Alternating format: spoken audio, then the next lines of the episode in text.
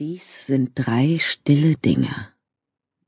Der fallende Schnee, die Stunde vor Sonnenaufgang, der Mund eines gerade Verstorbenen. Triade von Adelaide Crapsey Prolog Die Hunde würden ein Problem sein. Letzte Woche war er zweimal hier vorbeigefahren ohne Licht und mit offenem Fenster, beobachtend, lauschend, planend. Von der Straße aus hatte er sie bellen hören und das obere Ende des Maschendrahtzauns um ihren Zwinger gesehen. Verdammte Beagle, ein ganzer Sack voll heruntergekommener bellender Köter. Doch alte Weiber sammelten nun mal verwahrloste Tiere. Sie hauste ja selber wie ein Schwein, wenn die glaubte, die Hunde könnten sie von ihrem Vorhaben abhalten, hatte sie sich getäuscht, und zwar gründlich. Der Wind war in der letzten Stunde stärker geworden. Er rüttelte an den Bäumen und würde alle anderen Geräusche übertönen.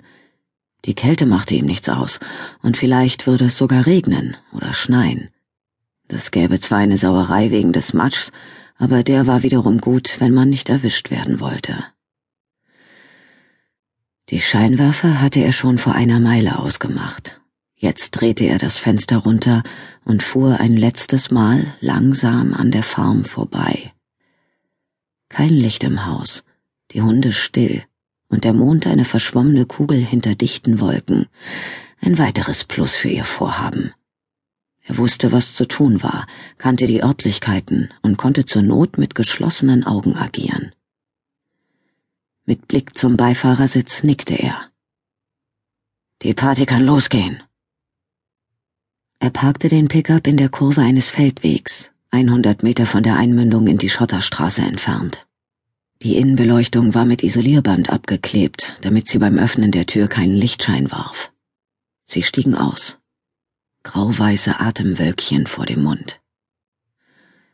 Um sie herum herrschte winterliche Stille. Äste knackten im Wind. Vom Bach drang der Schrei einer Eule herauf. Die trockenen Stängel des abgeernteten Maisfelds tuschelten wie ungehorsame Kinder. Neben der Beifahrertür zog er die Winterstiefel aus und stieg in kniehohe Gummistiefel. Die würde er heute Nacht brauchen, nicht nur des Matschs wegen. Als nächstes legte er die lederne Scheide wie einen Pistolengürtel um die Hüfte. Das Bowie-Messer auf dem Rücksitz schimmerte eisblau.